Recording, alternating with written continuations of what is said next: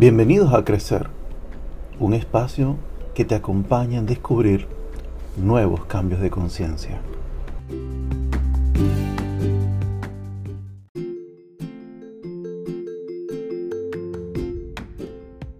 Para muchos el mundo parece peligroso, lleno de trampas y amenazas.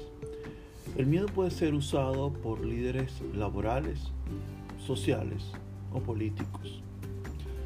La proliferación de temores es tan ilimitada como la imaginación humana, es decir, su mayor o menor influencia está en nuestra mente.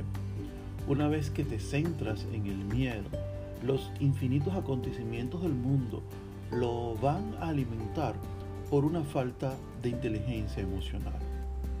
El miedo se puede convertir en obsesivo y puede tomar cualquier forma. Por ejemplo, el miedo a la pérdida de una relación conduce a los celos y a un alto nivel crónico de estrés.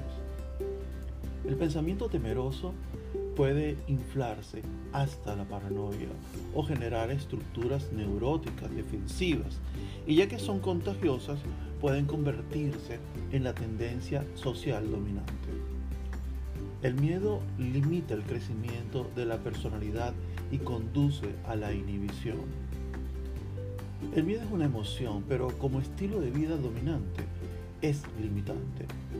El miedo realista, por ejemplo, la precaución, cerrar las puertas y encender alarmas a la salud y los hábitos alimentarios y toda la estructura financiera de la sociedad, sirve a la supervivencia en contraste con los temores irracionales que indican problemas psicológicos intracíclicos.